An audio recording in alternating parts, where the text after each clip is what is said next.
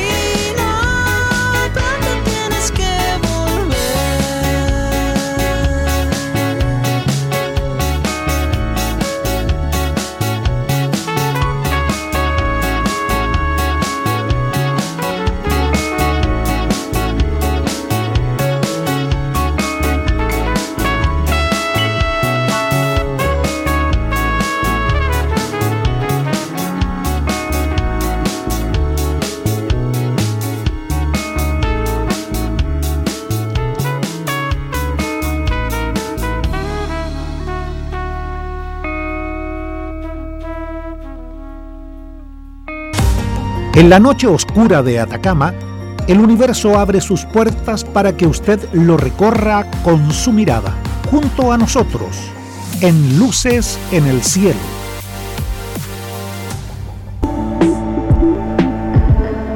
En nuestro primer segmento hacemos un recorrido del cielo diurno y nocturno. Estamos en la semana número 18 del año. Al atardecer, al oeste las constelaciones de Orión, Can Mayor y Géminis, fácilmente reconocibles. A esa misma hora hacia el sur destacan Alfa y Beta del Centauro y la Cruz del Sur. Y luego de las 10 de la noche empieza a verse el centro de nuestra galaxia hacia las constelaciones de Escorpión y Sagitario que serán visibles el resto de la noche. A la 1 de la mañana sale Saturno por el este y luego le siguen Marte a las 2.40 de la mañana y Júpiter y Venus cerca uno del otro a las 3.40 y 4 de la mañana respectivamente. Como en días recientes, a las 5 de la mañana y mientras no haya salido el sol podremos ver a estos cuatro planetas siguiendo una larga línea casi vertical con respecto al horizonte. La luna saliendo de la fase nueva de Cachito al oeste visible hasta las 9 de la noche aproximadamente y el sol con solo dos manchas visibles. Recuerden, como siempre, no observarlo directamente.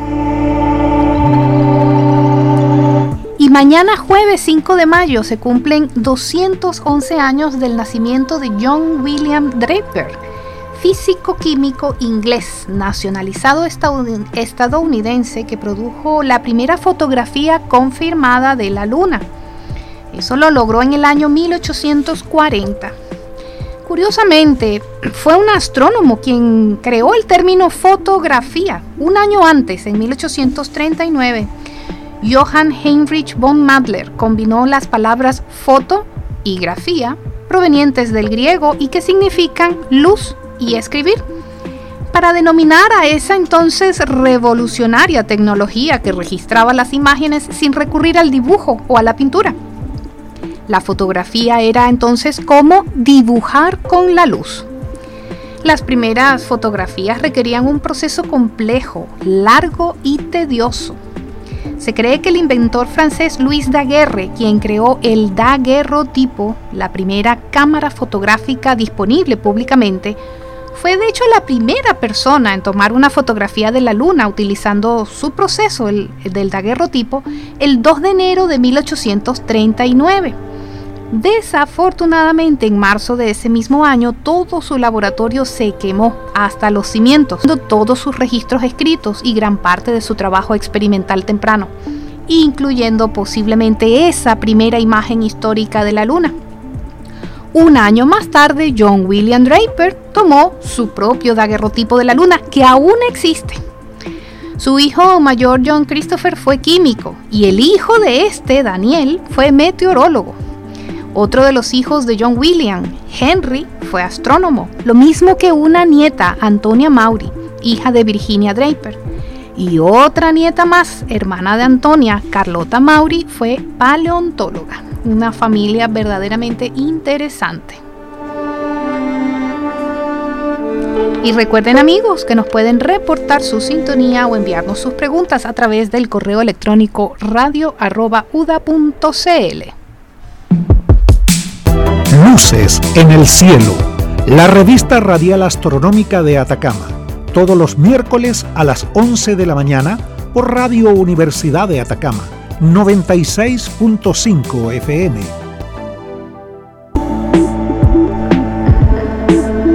En noticias de astronomía destacadas, hallada referencia a una posible aurora observada desde China casi mil años antes de Cristo. Un evento celestial mencionado en un antiguo texto chino. Es ahora la referencia más antigua conocida a una aurora, anterior en unos tres siglos a la siguiente más antigua. Marinus Anthony van der Sluig, investigador canadiense independiente, y el académico Hiyashi Hayakawa de la Universidad de Nagoya en Japón publicaron este hallazgo recientemente.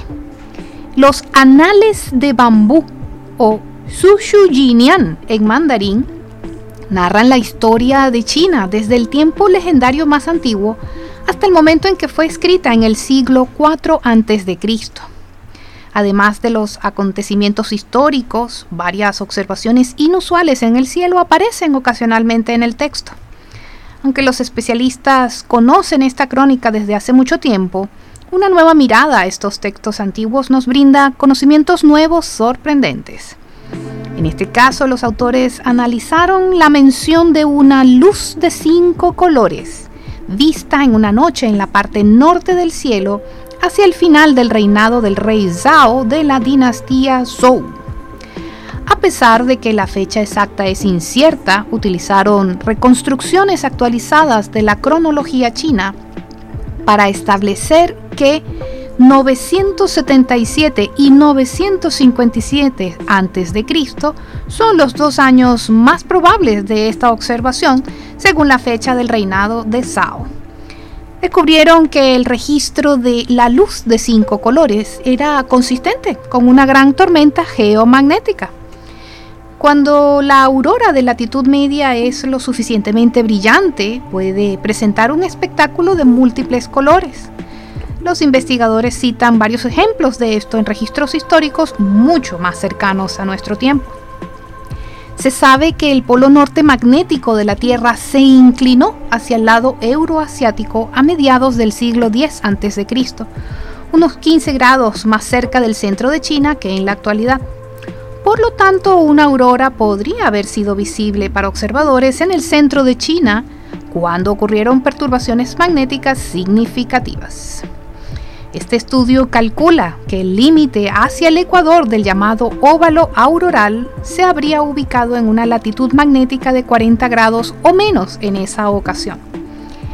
Este sería el registro de datos más antiguo de una aurora conocida en cualquier parte del mundo y el hallazgo se produce apenas dos años después del anterior poseedor de esta distinción. Esos son varios registros de posibles auroras inscritas en tablillas cuneiformes por astrónomos sirios, asirios en el periodo 679 a 655 a.C. Algunos científicos, de hecho, también han asociado la llamada visión de Ezequiel, que ahora data del 594 o 593 a.C., con la visibilidad de la aurora en el Medio Oriente, pero su veracidad está en duda. Por otro lado, se ha encontrado otro registro de datos de una posible aurora antigua para el año 567 a.C. en el diario astronómico del rey babilónico Nabucodonosor II. Ahora, ¿Por qué los científicos tardaron tanto en reconocer la aurora en la luz de cinco colores en esta entrada de la crónica? Una razón es que los anales de bambú tuvieron una historia accidentada. El manuscrito original se perdió, se redescubrió en el siglo III después de Cristo y se perdió nuevamente durante la dinastía Song. En el siglo XVI se imprimió un texto variante en el que el objeto en el cielo ya no era descrito como una luz de cinco colores, sino como un cometa. Esta investigación señala que esta interpretación no pudo haber sido la original. Es interesante notar la antigüedad de las descripciones populares de la aurora boreal. Sin embargo, dicha información histórica es valiosa también por otras razones. Ayuda a los científicos a modelar patrones a largo plazo en la variabilidad del clima espacial y la actividad solar en escalas de tiempos de décadas a milenios. Y estas fluctuaciones permiten a su vez que las sociedades se preparen en caso de futuras erupciones solares de gran magnitud e interrupciones en la infraestructura tecnológica. Este registro es la única referencia histórica conocida actual de un evento meteorológico espacial antes del llamado Gran Mínimo Solar ocurrido entre los años 810 y 740 a.C. Continuamos ahora con una segunda canción de nuestros invitados musicales. Café Tacuba interpreta La Negrita.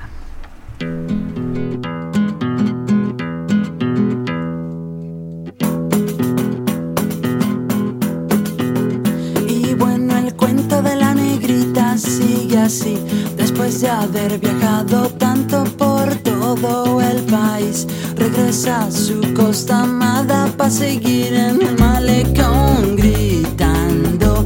Ven comiendo pescado frito con limón. Y si supieran las cosas que pudo ver, que no se parecía nada a los sueños de su niñez, la negrita no comprende de dónde fue que salió el cuento ese, que en otro lugar vives mejor. Porque es muy fácil de pensar que hay que viajar para triunfar, que aquí no hay oportunidad, que en otro lado sí la habrá. Y aunque experiencia adquirió, nunca se pudo olvidar que su cadera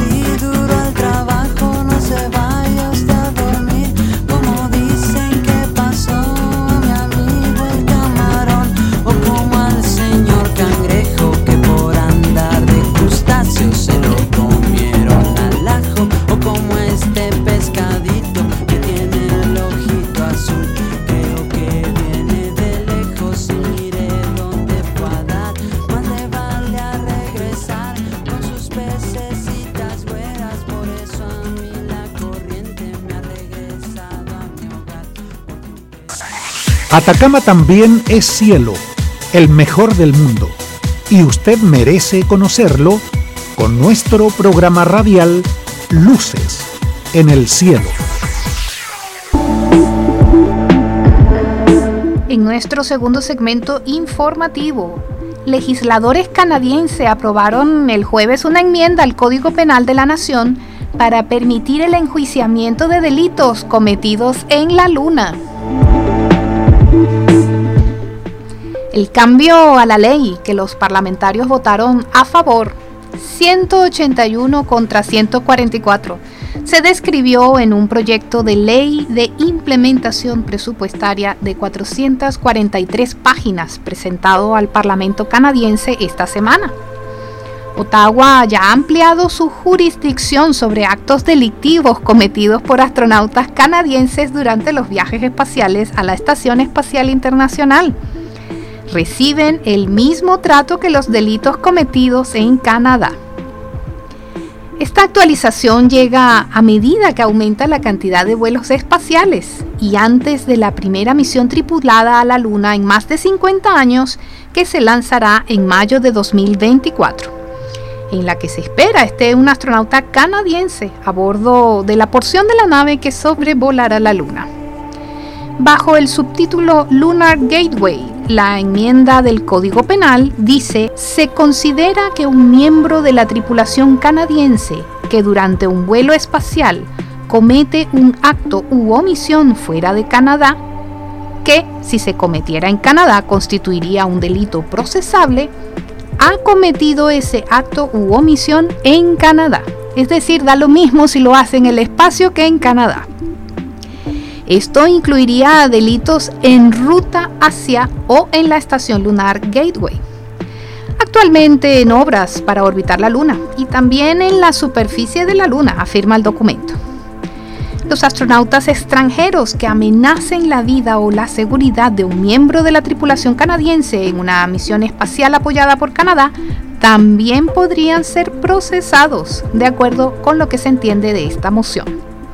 La Agencia Espacial Canadiense participa en el proyecto Lunar Gateway, dirigido por la NASA, junto con la Agencia Espacial Europea y la Agencia de Exploración Aeroespacial de Japón. A partir del año 2026, el puesto de avanzada actuará como un punto de partida para la exploración robótica y tripulada de la superficie lunar, así como para viajar a Marte. Escuchemos ahora la tercera canción del programa de nuestros invitados estelares, Café Tacuba con María.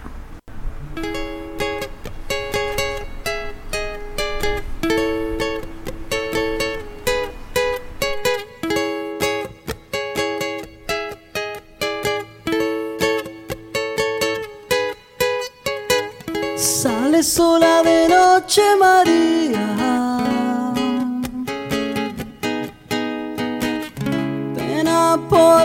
La ciudad.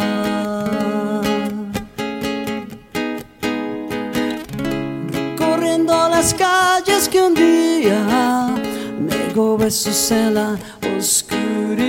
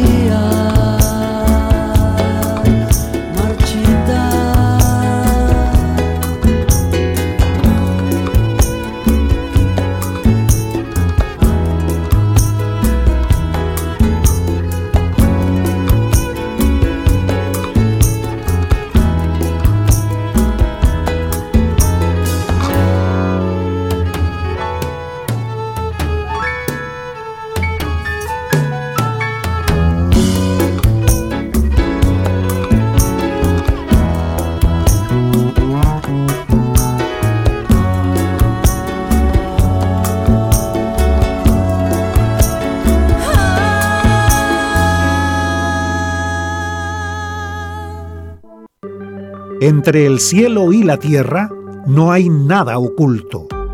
Pero más allá del cielo hay mucho por descubrir. Acompáñenos para aprender qué son las luces en el cielo.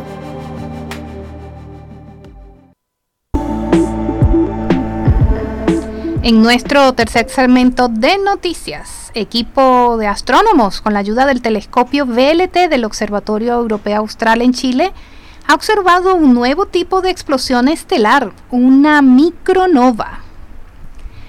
Las micronovas son eventos extremadamente poderosos, pero son pequeñas en la escala astronómica.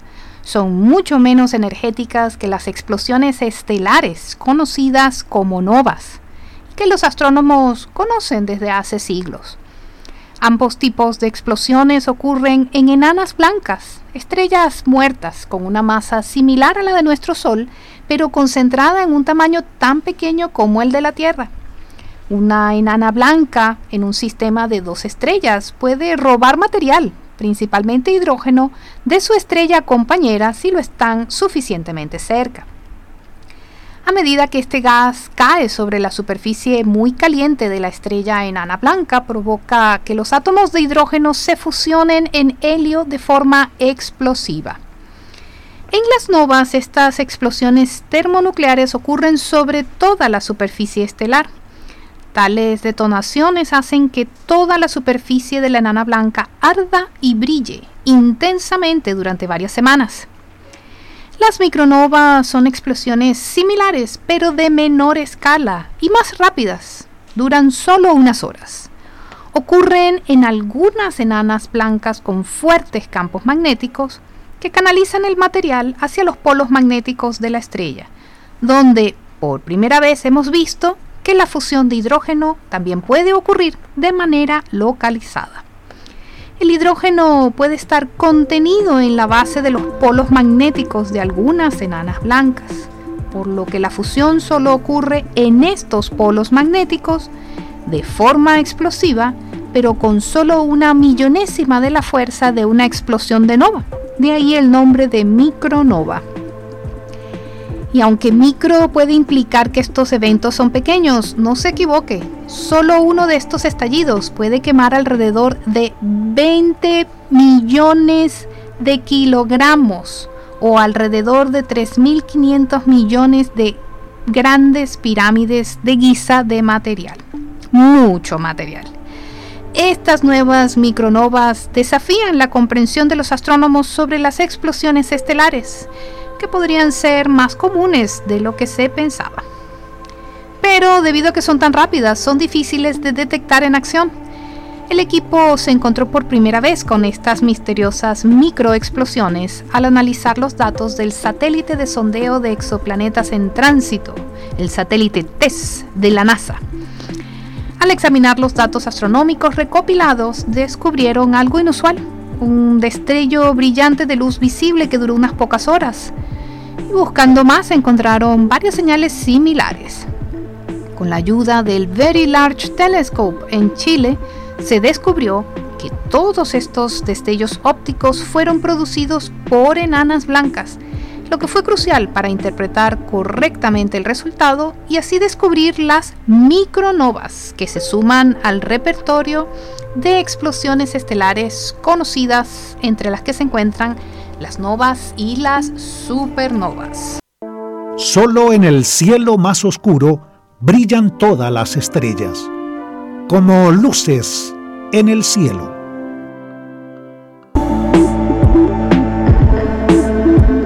Amigos, hemos llegado al final de Luces en el Cielo, su programa de astronomía en Radio Universidad de Atacama.